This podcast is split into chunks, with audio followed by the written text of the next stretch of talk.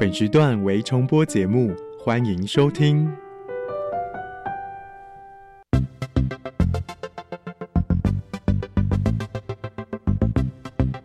新科技大未来，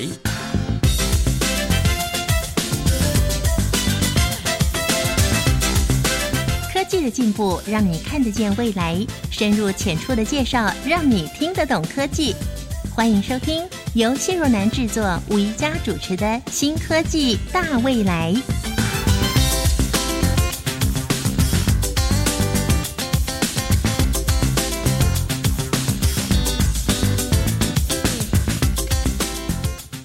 亲爱的朋友，大家好！阳光、空气、水是动植物生存的必要条件，但是呢，随着工业的开发以及牲畜的养殖所造成的废气排放，还有畜牧业的排泄物，只会累积的越来越多的情况下，目前已经威胁到人类的生存环境了。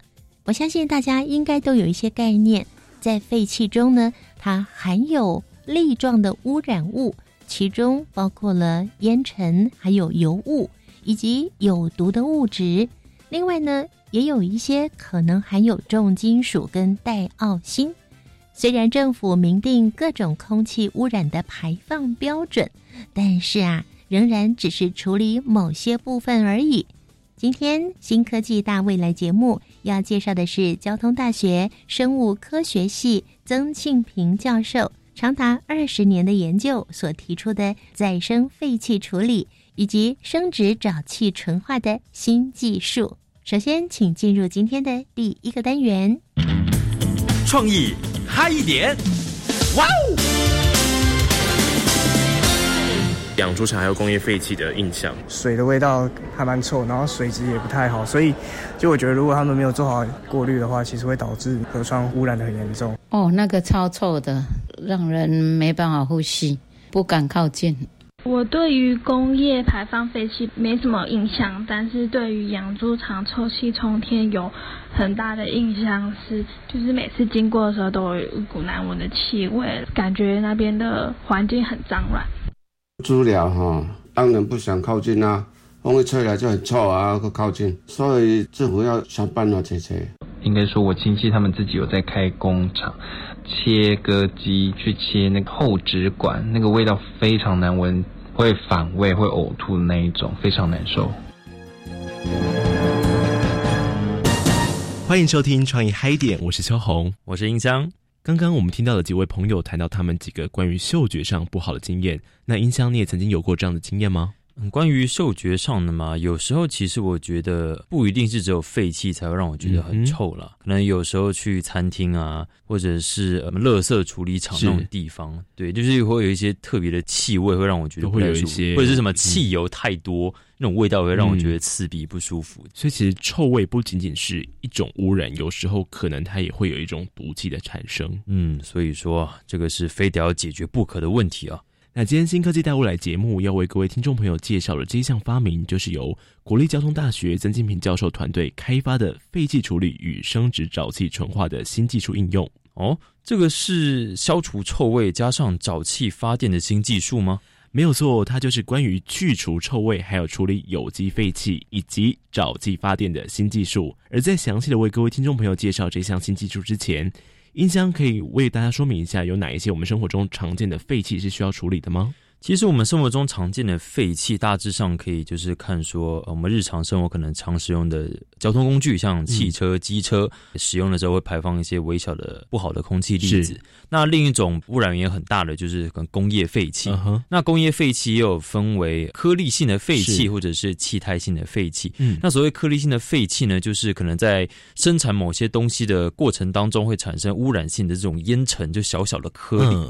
对，那这个可能呃，我们人类吸到了，也会对我们的身体呼吸系统就会受影响。对对，就有点类似会形成 PM 二点五那种感觉，就是小小的微粒。嗯，那另一种气态性的废气呢，比较说是它会造成一些空气成分的破坏，就是尤其是那种呃石油产品的燃烧啊，就是会产生二氧化碳或者什么的，这种就是属于气态性废气的破坏，都会对人体造成一定的影响。对对，同时也会对我们的大自然会有呃不好的影响，这样。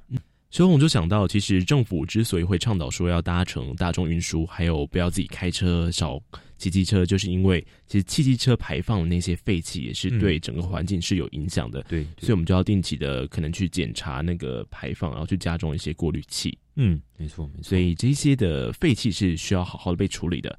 嗯，在之前，音箱你有听过沼气发电吗？我以前是有听过，但是详细的一些资讯就是没有那么理解。对，只知道沼气它也是属于再生能源的一种嘛。对，因为呃环境的问题嘛，就是环境现在可能全球暖化或什么的，所以我们人类才会想说要去找一些所谓的再生能源，也称作永续能源啦，可以让我们的地球环境恢复到以前比较平和的状态。刚刚音箱讲到全球暖化，其实这个问题一天比一天严重。嗯，像是今年夏天过去了，根据新闻报道显示，跟十年前还有二十年前相比，其实全球的温度都是普遍的上升了。没错，那这就是因为温室效应造成的海平面上升，然后不少的珊瑚礁都出现白化的情形。对对对，而且我现在感觉，就是台湾这个夏天真的是每一年比一年还要热，这个冬天还甚至过得跟那个秋天是一样的那个温度。其实我觉得有时候也像夏天，因为真的好热哦，对，很不舒服。对，那现在就是因为全球暖化问题，刚刚讲到造成海平面上升，那就是我们常听到的北极熊都没有地方住，没有食物吃了。没错，没错。现在世界各地都共同的为了这个减缓全球暖化，呃，成了共同目标。对，所以像是再生能源还有绿能科技，其实都变得很兴盛。对，近几年了，常见的我们可能见到的绿能发电啦、太阳能、呃、风力或者潮汐或者地热，听众朋友们可能大致上都有听过了。是，那除了刚刚音箱讲到的听众朋友常见的再生能源之外，我们今天要跟大家介绍的就是所谓的沼气发电。嗯，那就是将废弃物还有动物的排泄物转化成能量技术，也就是所谓的生殖能。诶，那我们在提的这个沼气啊，它是什么样的气体？它有什么气体在里面？其实沼气是一个通称，那里面有不同的气体，但主要成分是甲烷。甲烷哦，你是说人类可能在吃饱饭后，可能消化完，然后从屁股排出那个气体，是不是？对。啊，那个东西哦，原来哦，我所以我们自己是可以制造甲烷喽，我们可以自己做再生能源这样子吗？嗯，也许是有办法，但我觉得要可能要拿一个塑胶袋收集，这个好像不是很容易可以执行到。这是一个虽然做得到，但是很麻烦，对，不适合我们。好，你不要开玩笑了。你以为有这样的技术吗？也是没错 哈。那其实目前沼气发电主要是由农村还有都市地区产生的各种废弃物，像是牲畜的粪便，还有农作物的残渣、都市垃圾等等，包含一些工业的废水，都可以进行再利用。诶，那所以是用什么样的方式把废弃物分解，然后产生沼气这个东西啊？嗯，我觉得你考倒我了。其实我只知道。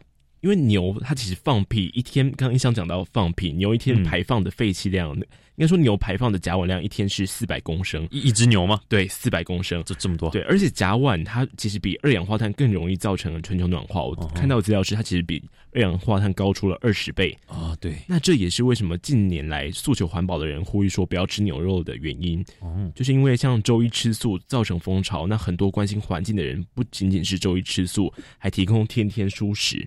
对对对，而且吃素也还有一个重点，就是因为它真的对身体是很健康的。对，除了就是除了宗教还有风俗习惯之外，为了减缓这个全球暖化的发生呢，吃素的确是一个我们可以帮助这个自然恢复到以前状态的一个不错的选择。嗯，但眼前呢，我们呃地球上人类还是多数是属于荤食者，就是还是会喜欢吃肉的。没错。那同时，这些牲畜在养殖过程中，它们排放的废气和排泄物，其实也是可以进一步做成再生能源，而不是只是我们把那个猪或那个牛吃完之后，它就没了。是对对对。那再生能源取代石油跟汽油，其实就可以减少二氧化碳的排放。那那些畜牧业的一些废水或者是排泄的粪便，根据我们刚刚的说法，它其实也可以拿来呃发电，对不对啊？没错，根据农委会的养猪头数的调查结果显示呢，台湾约有五百四十六点八万头毛猪，而且饲养场数是接近七千场哦。那每头猪它其实每日产出的这个废水大约也有三十公升，一年就会高达超过六千万公吨。那如果可以将这些废水还有排泄物搜集起来的话，其实不仅是运用沼气发电，然后产生多的电能之外，也可以减少对环境的影响。你刚刚讲那些数字，我现在听了下来，觉得呃是蛮惊人的。是对对对。那呃，我们一般就是对养殖场的印象，可能都是充满着不好闻的一些味道或什么，不会想让我们靠近。对，像刚刚朋友的分享，像就是呃，我们就可能闻到什么便便的臭味啊，或者什么，呃，他们真的会排气那种那种味道不好闻。嗯，对。那可能也有很多听众希望，呃，这种养猪场或者是养牛场不要设置绝对不要在家附近。对对，真的很多人一定受不了，就是那个味道太臭了。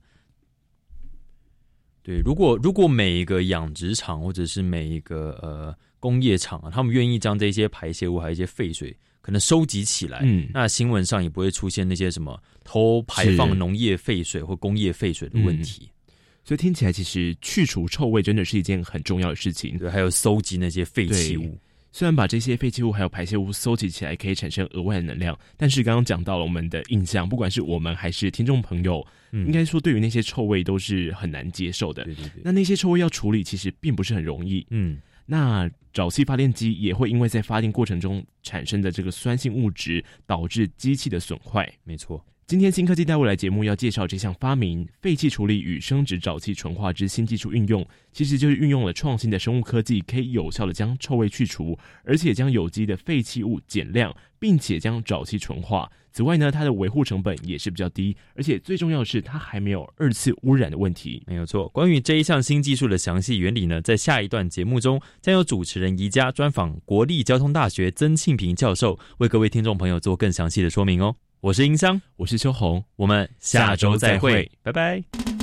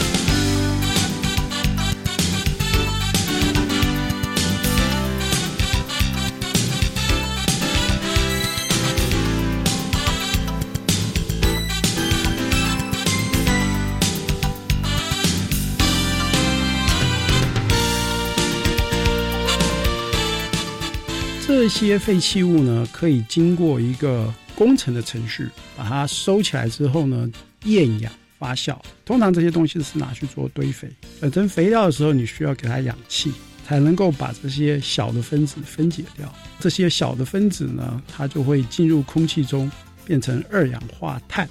那如果你不给它氧气的话，碳原子它就不会变成 CO2 的那个 C，它会变成沼气。这一个电氧的程序呢，它不仅是得到沼气，就是所谓的这个瓦斯，经过发酵之后，把这个碳回收。那回收的时候，如果你不回收，它就进入空气中变成二氧化碳。那如果你回收，你就会变成甲烷啊。厌氧的情况下，回收变成甲烷，那甲烷就会变成天然气，天然气又可以当成一个燃料，所以它就可以一直循环的被利用，所以它就是一个再生能源了。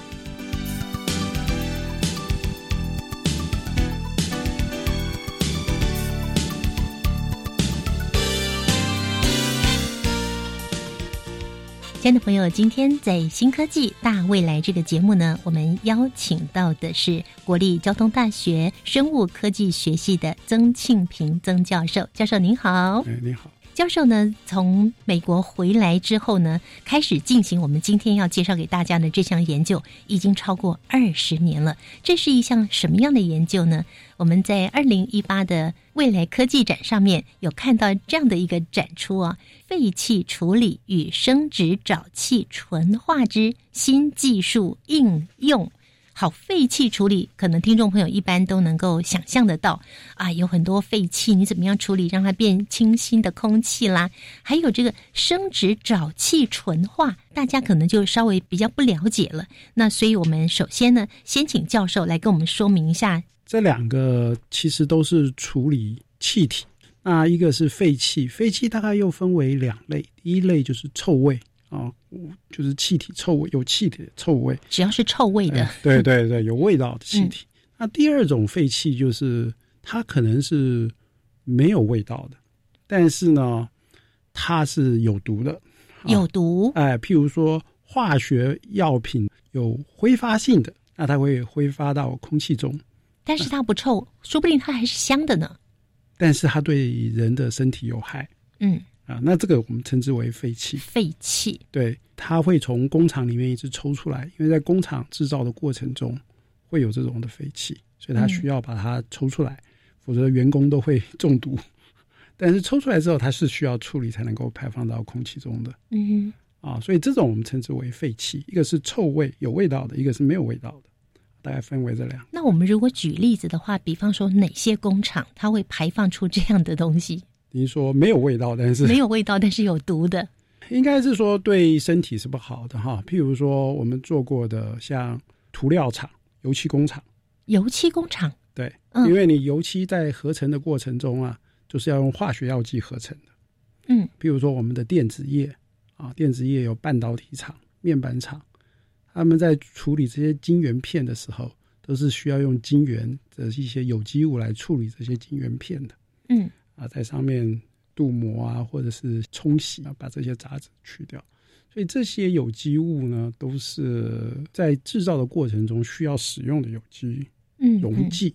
有机溶剂，对，有机的溶剂，所以它是一个液体状的，但是它的挥发性很高，它需要一个抽风设备，一直把它抽出去。嗯，不然那些作业员就中毒 了。呃对对对，对但是它抽出去之后，那就变成别人中毒，不是吗？啊、所以它需要处理，嗯处理完了之后才能够排放。哦哎对，是，所以正常都是需要处理的。它是非得要处理才可以排放的。但是我们也经常会看到有人举发，像是某家工厂啦，排放什么废水啦，排放废气啦，然后被抓包的，这也 曾经有过。是是，水这是违法的。对，水是比较比较看得见的。嗯那气体的话，就是臭味、味道是闻到了才会警觉到嘛。哦嗯那这些有机的废气溶剂的话，它可能是没有味道的，但是它就是会排到空气。天哪，没有味道，就就像我们就没有警觉性了耶，对，就像酒精好了，嗯酒精它会蒸发会嘛，挥发。对，会挥发嘛，但是你闻不到。嗯嗯，哎，那你通常闻到的是酒的味道，但是如果是纯的百分之九十八的酒精、九十五以上的酒精，你是闻不到味道的，它是无、无味的，嗯哼，也没有颜色的，是但是它会挥发在空气中。OK 好。所以刚刚是针对废气的部分，一个是有臭味的，对对另外一个是虽然没有什么味道，但是它是有毒的，对对，这是对人体有害的，我们称它是废气。那另外一个是生殖沼气呢？是生殖沼气是这样，生殖沼气基本上大概全世界都在做这个再生能源。那再生能源里面呢，有一个非常主要的就是我们日常生活的这些排泄物。啊哦，举举例好了，粪便，对，举例对人的粪便，嗯啊，比如说动物的粪便动物的粪便，我们呃养的鸡，嗯啊，养的猪，牛，哎，对，牛也是啊，啊这些粪便，然后还有垃圾，譬如说里面的厨余的部分，嗯，每天都有，对对，每天都有，对哎，而且非常的多，那个量是很难想象。从来不停止的。哎，从来不停止的，也不会因为 刮风下雨，它就就会停止的。对，只要你要饮食，对，对你那个厨余一定会产生。对对像我们家如果哪一天垃圾车不来收的时候，我们就觉得好痛苦哦，因为那个厨余冰在冷冻库呢也塞不下了，放到外面没两天它就臭了。是是嗯，每一家的困扰。是。那这些废弃物呢，可以经过一个工程的程序，把它收起来之后呢，我们称之为厌氧发酵。厌是讨厌的厌，啊、对，讨厌的厌，嗯，氧气的氧，氧就是不厌氧的意思，就是不能有氧气。啊，不能有氧气，所以如果有氧气的话，简简单我们把它分为两种，一种叫做耗氧，一种叫做厌氧。嗯耗氧的话呢，就是当你做堆肥，通常这些东西是拿去做堆肥。堆肥的话就是把它转成肥料，哦，嗯转成肥料的时候，你需要给它氧气，才能够把这些小的分子分解掉。这些小的分子呢，它就会进入空气中，变成二氧化碳，嗯就是我们所谓的 CO2。那如果你不给它氧气的话，同样的一个碳，碳原子，它就不会变成 CO2 的那个 C，它会变成沼气，化学叫做甲烷。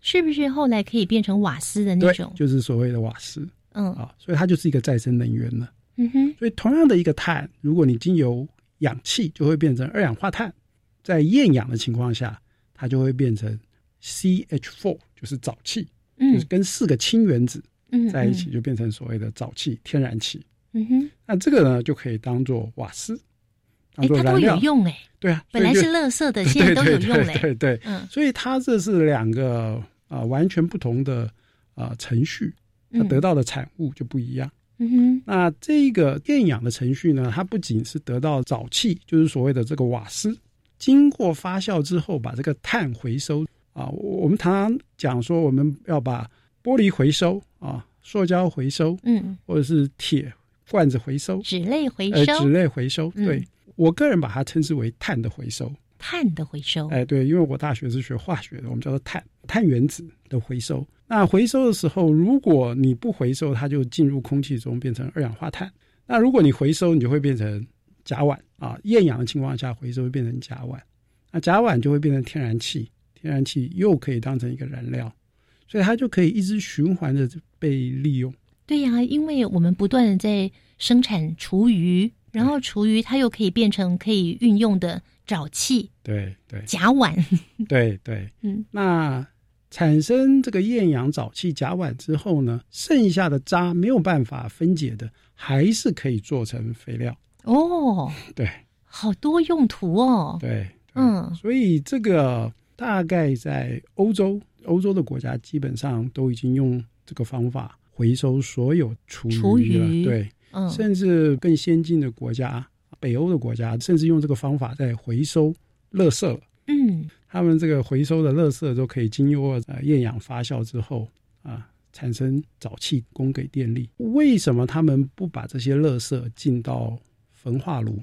是因为这些所谓可以去做沼气的厨余啊，这些垃圾呢，因为它的湿度太高了，水太多了，嗯，所以你去烧它的话呢，其实是非常不划算的。浪费资源嘛。对对对对，你需要先把水 耗能。哎，对，是一个耗能的过程。所以呢，如果这些含水量高的有机物又没有太大的毒性的时候，基本上他们就可以做所谓的厌氧发酵产沼气。嗯哎，那这样子呢就不需要加热，它的温度大概就是三十度上下，嗯，它就能够进行这个产沼气的这个作用。哦，哎，对，所以听起来好像也不会花太多钱，刚好相反。刚好相反。我说的相反是说，比起现在传统的堆肥的方法来，所以它是需要一个密闭的，所以它的技术性是比较高的。哦，它需要密闭，然后它需要有管线产生的气体，它能够通到一个容器里面。呃，一个容器里面，然后又要压缩，中间的过程产生一个硫化氢。那硫化氢这个产物，它如果碰到水，它会变成硫酸，它又会腐蚀发电机，所以它有技术上面是程度难度克服的。哎，对，难度比起你在堆肥厂翻堆那个厨余啊跟猪粪鸡粪难度高很多。听众朋友一定很想要了解这样的一个技术层面到底是怎么样进行的。刚刚让我们稍微了解一点点废气跟生殖沼气究竟是什么。那下一个阶段，我们就再继续请曾教授来跟听众朋友介绍一下您的这项研究。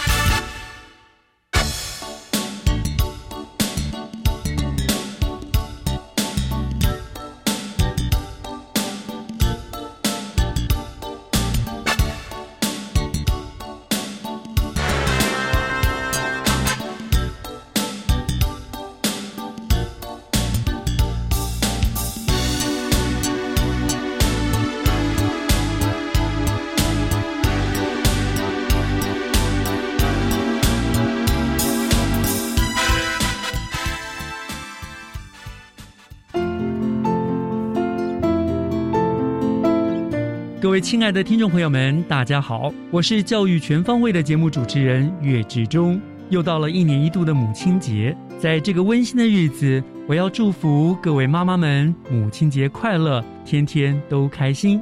别忘了每个礼拜天上午十点零五分准时收听《教育全方位》，让我们一起快乐，一起幸福哦。大家好，我是南投县立爽文国中王正中老师。二零一五年，我在脸书发起了一个教师专业成长的计划，叫做“梦的恩赐帮”。我们共同的信仰就是，透过更多元的教学，透过更专业的带领，陪伴我们的孩子，成为一个能够有意识的运用知识、选用策略去解决生活情境问题的人。我们一起陪伴孩子，继续努力，迎向更美好的未来。报！机关署表示，肠病毒已经进入流行季，请家中有五岁以下幼儿的家长特别注意。老公，你听到没？新闻说哦，说特别是家中有感染肠病毒的幼儿，出现嗜睡、手脚无力、持续呕吐、抽搐等重症前兆病征，要迅速送医治疗。哎，那你刚回来有没有先洗手？如果没有，我可是不准你抱 baby 哦。是，老婆大人。预防肠病毒，赢在勤洗手。以上广告由疾病管制署提供。加外加外，阿玛波拉，扎根格玛西卡斯达斯，的加古拉布古列列。大家好，我是来自台东的胡代明，这里是教育电台。那罗哇那咿呀那呀哦哎呀，那是你呀鲁玛的呀恩哦，朋友们就爱教育电台。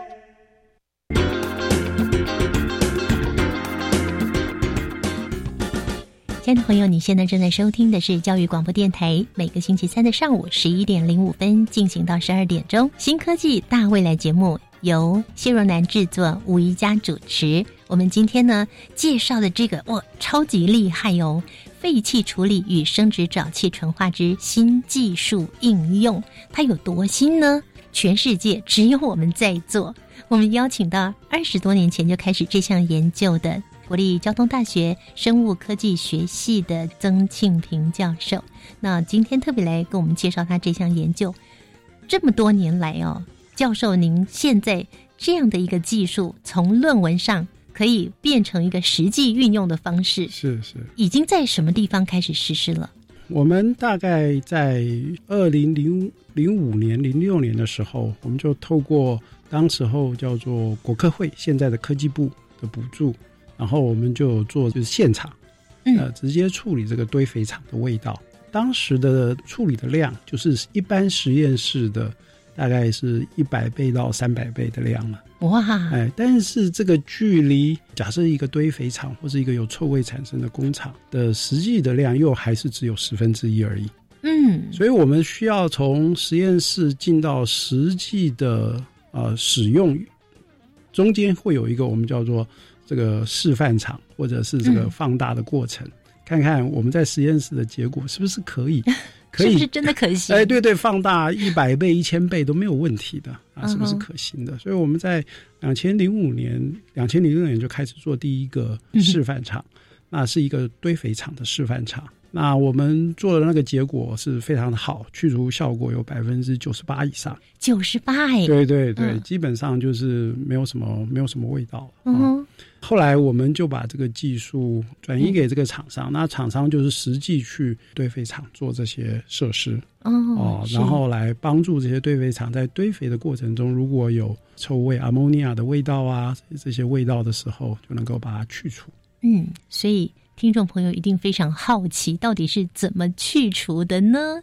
这个所谓废气处理与生殖沼气的纯化，加上“纯化”这两个字，它又代表什么样的意涵呢？基本上是这样子哈，一个是废气处理，一个是呃生殖沼气纯化，这两个基本上都是处理气体，但是又有一点不太一样。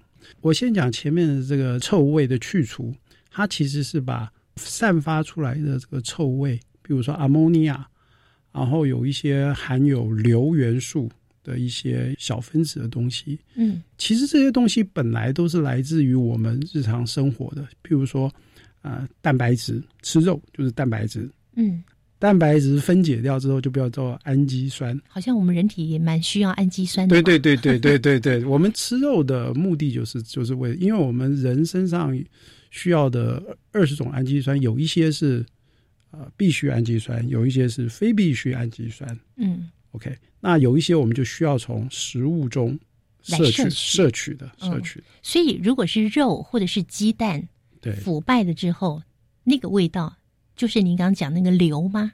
呃，它有主要是氨，所谓的氨基酸就是那个氨。氨那这二十种氨基酸里面有两种是含有硫的，嗯嗯嗯，所以它一样也会有腐败的味道，那个味道会更不一样，但更浓吗？对对对，但是更呃非常低，几个嗯。Ppb、啊，我们通常都是 ppm 百万分之一叫做呃一一个一个 percent 的百万分之一叫做一个 ppm，嗯。那它叫它到了一个 ppb，就是又是 ppm 的千分之一的嗯。那么低的浓度，那么低的浓度，人的鼻子就可以闻得到。天哪，那再高一点多臭啊！对对，味道就就人可能会晕过去了。那教授，您做那么久的实验，您的鼻子还行吗？刚开始的时候是需要训练的，啊，是有一段时间还蛮虐待的，对不对？呃，是每一次实际我们同学也是很辛苦啊。我们每一次去现场做，做完了之后回来要洗澡要洗两次才行。有有一段时间都觉得闻那个味道都不太对了。是是是，好，那跟我们说说这样的一个技术好吗？您运用了什么来处理这些臭味？我我想我们用的就是一个啊、呃非常基本的一个原理啊，这些蛋白质、氨基酸都是从生物从变成食物，或者是粪便，粪便就是我们已经不论是鸡或是牛，嗯，或是人呃，或是人吃了，鸡就是吃饲料，嗯饲料就他们就是吃这个豆类啊、蛋白质，因为它才会长肉嘛，对，所以他们就吃这个豆粕的饲料。那这个豆类的饲料里面也是含氨基酸很高的，它才能够有这个转换率、转肉率嗯啊，就是很高。那这些东西呢，它最后呢成为没有办法消化的，就排泄出来。排泄出来呢，进入到这个环境中呢，就开始腐败、嗯发酵，我们称之为发酵，就再分解。只要经过那个养鸡场跟养猪场，你就知道鼻子要捏起来。是是嗯是。那我们用的原理就是这些被分解掉的小分子，我们再用生物把它当成食物，再把它吃进来，用利用微生物把它吃进来，嗯它又会变成微生物自己的氨基酸跟蛋白质，嗯。所以微生物就会在里面生长的很愉快。这些厨余产生的臭味，嗯，进入了空气中，我们会把这个气体经由一个管道把它收集，通过去之后呢，利用微生物再把中间的 ammonia 硫化氢转成它的蛋白质，氨基酸蛋白质，然后排出去的时候就没有那个 ammonia，哦，呃，就没有那个氨，也没有那个硫的化合物了。那它排出去会变成什么？它排出去就是最基本的，就是类似一个滤网的概念，它就直接排过去。哦，就是一个空气排出去了，就是类似一个一个生物反应，嗯它就会经由这个作用之后，因为我们也会给它空气，就跟我们人呼吸一样，它就会变成嗯二氧化碳。二氧化碳呢，它就走掉之后，剩下的氨呢，跟这个有味道的硫呢，就会留在这个细菌的体内，嗯就合成细菌自己需要的氨基酸跟蛋白质。那这些细菌它在那边要干嘛？呃，它就一直做这个工作，它就一直做这哎，个他会帮帮我们做这个工作，就一直把排出来的臭味的，一直把它合成它自己的这些更小的这些复制它的这些细菌跟微生物。所以，当我们等到呃，譬如说一年或者是六个月之后，它就会累积，因为这些、等于是把这些啊、小分子的的微生物，就由原来的一万个变成了十万个好了，那我们就需要把它移除出来。就嗯你可以想象，它就等于是把那些呃每一天很大量的气体里面的小分子，把它浓缩做成它的小的细胞，然后我们再把那个小的细胞拿出来处理掉。嗯，哎那那个小的细胞拿出来处理掉，要怎么处理呢？通常我们就称之为活性的污泥。那污泥通常它就是压干，嗯压干之后呢，它的体积就是非常的小了。啊压干之后，通常它它可以一则就是烧掉，嗯。啊，那或者是它又可以回去当沼气，就会到了我第二个它可以分到另外一个厂吗？呃，应该是、呃可以，它应该是说，它就可以这些污泥就可以去作为跟我们排泄的粪便一样，跟嗯。我们的厨余一样，就可以做我刚刚您问的第二个问题，就是沼气，它就可以去做生殖沼气的再利用，那它到了生殖沼气的这一块，它的角色是属于什么呢？它就是被被分解者了，哦就跟厨余一样，是一所以它个被分前面是结合者，结合者，对，然后到了生殖沼气的时候，它又被变成了供给别人分解的。哇，好神奇啊！那教授您是怎么发现的呢？这个东西太有趣了。其实这个这个基本上最基本的原理大概大家都知道，嗯。那只是我们这个属于是环境工程的，以前大部分的都是用工程的方法来处理这些问题啊，比如说啊臭味的话，就是用活性炭吸附啊，或者是水洗，或者加化学药剂啊嗯来来嗯。来分解啊这些味道。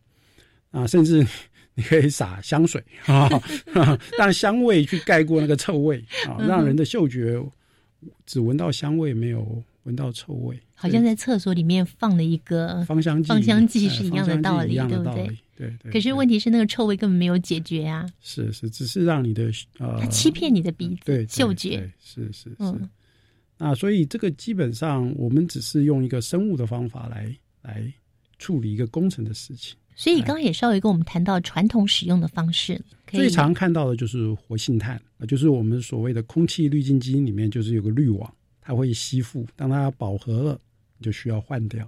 嗯，就好像我们戴口罩有没有也是有活性活性炭口罩嗯这个大家比较听得懂。对对，嗯就是你这个比喻很好，那活性炭口罩，嗯就是因为它可以把那个味道吸附掉。嗯，可是戴一阵子就要丢了哦，不要戴很久哦。哎，没错，嗯，是是是。那另外也是加水的，然后有加化学物质的，对，有喷香水的。对，因为水是这样，水是一个很好的溶剂，嗯，所以你可以可以有一些东西，像氨呐、硫化氢都很水溶性很高的，嗯所以你可以用水去把它，带走。带走。但是水其实从这最近这十年来讲，它也是一个很重要的资源了。嗯，它已经不像以前我们觉得水是一个呃可以呃很好使用的一个工具了。它其实是水资源，其实是一个呃受到重视的问题了。今年很好，雨量很充沛，但是如果雨量下雨不是那么平均的时候，因为台湾的地形的关系啊、嗯很难储存水，所以我们是有时候是呃缺水不缺雨。我们是一个常常下雨的一个一个地区一个国家，但是我们的水库啊，因为这个水的资源很难留住嗯啊，那所以未来这个水也是非常重要的。那再来用化学药剂，你处理的结果之后，你化学药剂你还是需要再处理一次，嗯，所以你不可能让那个化学药剂就跟着水一起就直接。流走。对对对所以您使用的这项技术的话，它就是完全没有二次公害的。对，原我们希望做到 最好能够做到完全没有二次二次污染。嗯哼，那到目前为止，是否也有在我们全国各地，除了二零零五年的时候开始有试着做一个实际的示范场之外，是是。那到现在为止，有没有在台湾的各地有一些真正的在使用这套技术的一些，像是堆肥厂啦？有，我们从二零零五年开始做第一个呃示范场，那实际呃因为已经快十年了哈，那我们就在零六年、零七年陆续做了十几座堆肥厂的，就是臭味的十几座了。对对，因为我们、我们技术转移给一个公司嗯。啊，然后他们就实际做，但是遇到了二零零八年的金融风暴，所以有一些厂它就呃，我们技转的技术转移的这家厂，他就他就突然之间发现是不论是消费者或是他们自己啊，就整个都是紧缩的啊，嗯就资金是紧缩的，所以我们那个时候他们就就几乎就停下来了。哇，啊好可惜啊！对对对，那在那个时候，我们还做了一个电子厂啊，电子公司的的废气，就是有毒废气，对，没有味道，但是有毒，但是对人体有害。的啊、嗯。那我们也做了。那那个就是非常大的一一个市场规模。那这个是在美国的这个呃很大的一个电子的 I Triple E，我们叫做呃电子的一个期刊，就是专门在报道电子产业的一个期刊上面啊、美国就报道，因为科技部帮我召开了一个记者会，嗯，所以他们国外就注意到了这件事情，所以就报道。那我们那个是应该是说，在二零一二年做的那一座的，他们报道的时候是全世界最大的一座，就用这个技术在做。是，所以像您的这样的技术，已经发表了二十多篇的国际论文，是是，然后被引用超过一千多次。对对对，嗯那所以我们也希望说是，不只是啊、出论文，那实际使用在自己的台湾或者是任何一个地方，嗯呃，对我们的环境、对我们的健康都是有帮助的。我想这个是应该是做这个研究，呃，最终的目标了，应该是要这样子。是因为我们台湾幅员面积又小，人又多，是那工厂有的时候是跟住家是距离很近的，没错，这一定是要处理的。是对，那而且我听您介绍到现在，我真的觉得这是国家应该支持您的这样的研究，然后普及到许多的工厂啊，还有许多的农场一起来做。是，我想这也是为什么停了快十年之后，我们在前年底我们又技术转移出去，也是当初那家公司他们愿意再再出资成立，因为他们有成功的经验，对对对，所以他们愿意再出资啊，然后来一起成立一个新的专门做这个技术的一个公司啊。因为我想最近不论是再生能源，不论是环境的议题，都是越来越重要啊，温室气体各种的臭味、啊，PM 二点五跟我们息息相关呢。就在我们生活周遭哎、对对。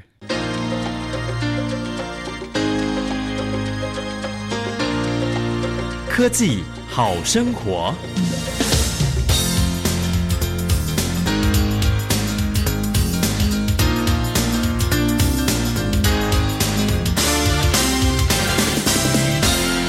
我们今天呢介绍的这个废气处理与生殖沼气纯化之新技术应用，像这样的处理是对于那农场跟工厂，是它能不能用在家庭里呀、这是一个好问题哈、就 是 我想这个问题二十年前就有人问过，嗯啊，因为家庭的味道的那个量啊，其实是相对的是比较小的，嗯，要处理的气体量是非常小的。我我如果打个比喻啊，大概我们在处理的例子里面的工厂的例子跟家庭的例子，大概可能十万倍甚至百万倍的差异。哦，所以家庭其实是真的用空气滤净器就可以了。OK，我想那个是一个非常呃有效的方法。把厨余冰在冷冻库是一个不错的方式。我自从冰到冷冻库之后，家里就不臭了。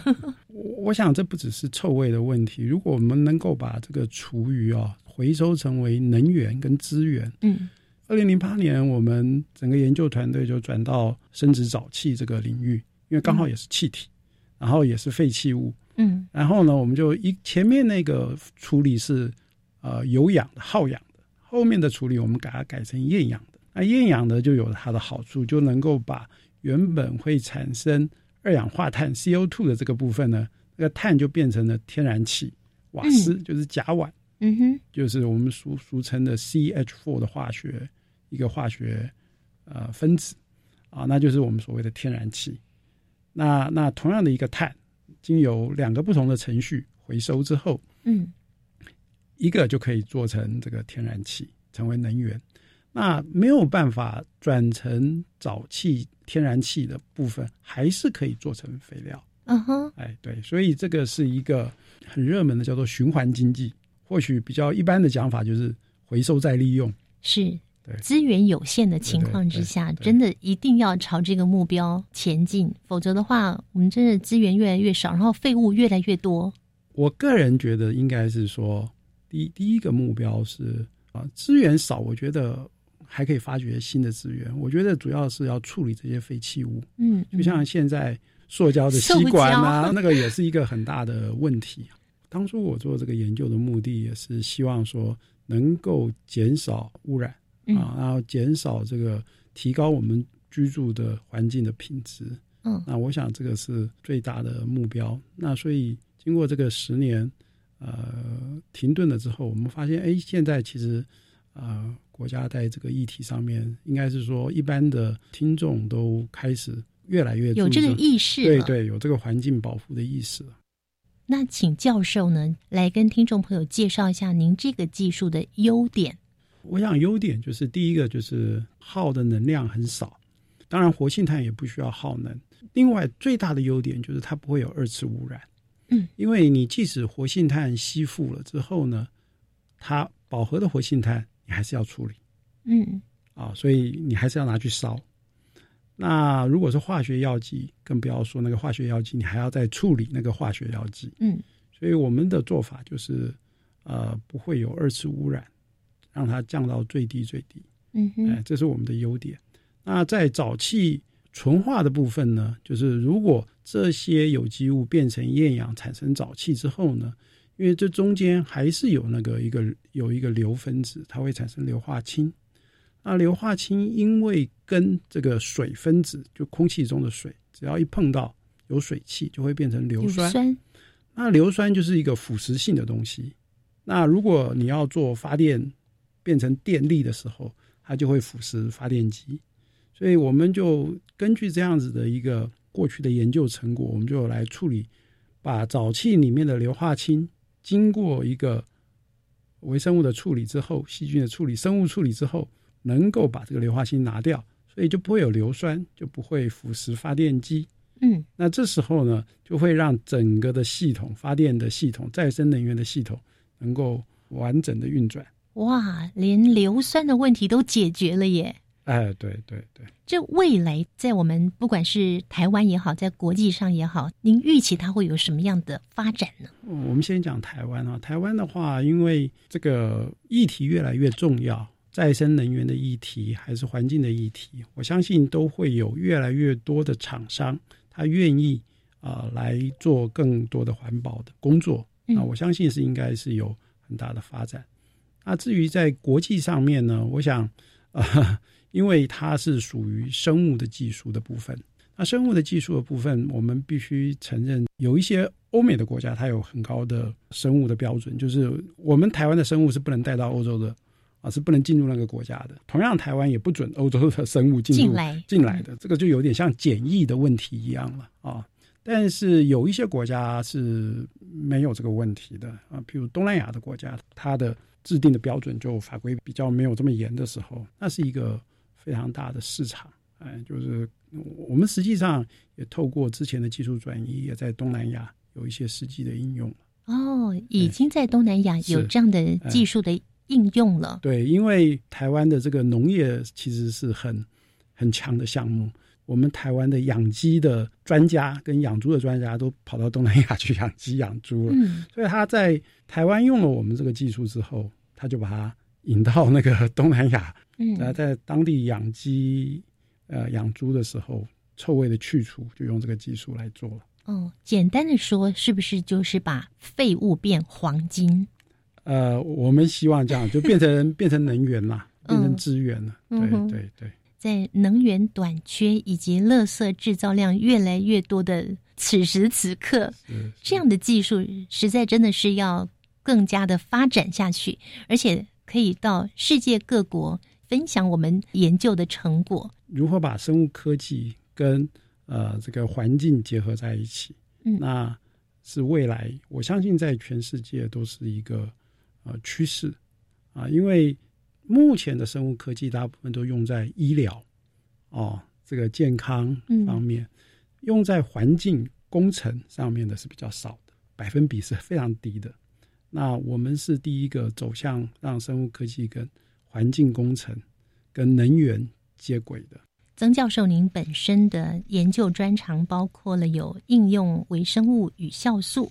干细胞与生药合成，还有生物能源跟环境生计、基因体跟系统生物。刚刚介绍的研究里面，您运用的是全部都放在里面了吗？没有，没有，没有，嗯，那个就是我们所谓的环境生物跟呃生殖能源的部分。嗯，那至于其他的部分，我们实验室还有还有其他的研究。因为当初我们做这个是跟呃一些环境工程的老师一起合作，甚至有机械系的老师啊，然后一起合作发电机啊。你要从沼气的生产到沼气纯化，再进入发电机，然后发电产生电力啊，所以它是整个是一个跨领域的合作。我本身我们的实验室当然还有另外有在做生物科技的跟医学。跟药学比较有关的那一方面的也是有在做。就今天跟我们介绍的废气处理与生殖沼气纯化的新技术应用这个部分过程中，有没有碰到什么困难呢？过程中啊，当然有。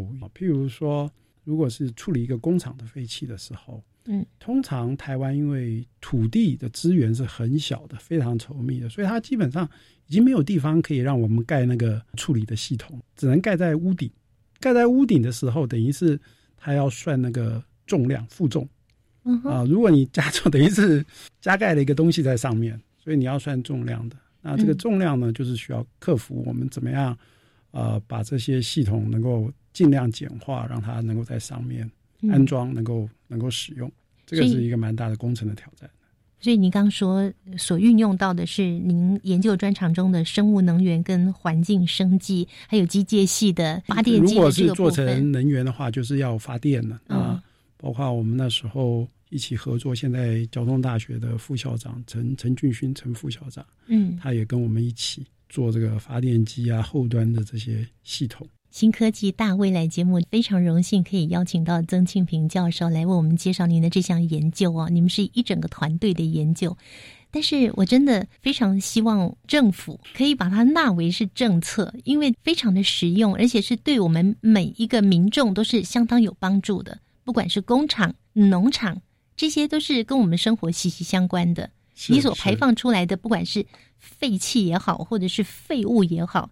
你没有经过一个妥善的处理，而且您的研究这项处理还会变成可用的物质，是对，这真的需要落实在我们的政策里面。我们今天也让听众朋友知道，说废物真的是每天都在制造，不断的制造，制造的很多，那怎么办呢？何去何从呢？曾庆平教授十年磨一剑，其实不止啊，他这个研究超过二十年的时间。我们希望真的可以。落实在我们台湾的各个角落，真的非常谢谢曾庆平教授的介绍，谢谢您，主持人，谢谢。自从人类发展工业到现在所排放的废气，或是畜牧养殖业所产生的排泄物，以及人类为了饮食产生的大量厨余，这些问题呢，各国的科学家呢也不停的在研究对策。今天新科技大未来节目所介绍的这项由交通大学生物科技学系曾庆平教授运用了超过二十年的时间所研发出来的技术，目前也只有台湾在开发这项技术。但我们希望除了台湾之外，世界各国也能够采取这项技术来进行废气处理以及生殖沼气的纯化，达到真正的废弃物再生、绿能的效果。今天节目最后，我们来听听下个星期要上场的新科技。简单的说呢，可吸收高分子体，它就是由生物可吸收高分子所构筑而成的一种油膜载体。它就是乳液的变化型，它的成分更加的经过确认，希望它能够可以用在身体里面。如果这个东西是要作为我们一种药物啊，甚至是疫苗的一种控制释放的形式的话呢？那这样子的话，它的安全系数就要更高。那所以我们就会有这样子的想法，然后来开发新一代的乳液，然后专门来让我们用在身体里面。下个星期，我们将邀请到国家卫生研究院黄明熙博士来介绍可吸收高分子体，这究竟是一项怎么样的新科技呢？期待朋友们锁定下周三上午的十一点零五分《新科技大未来》节目。我们下周见。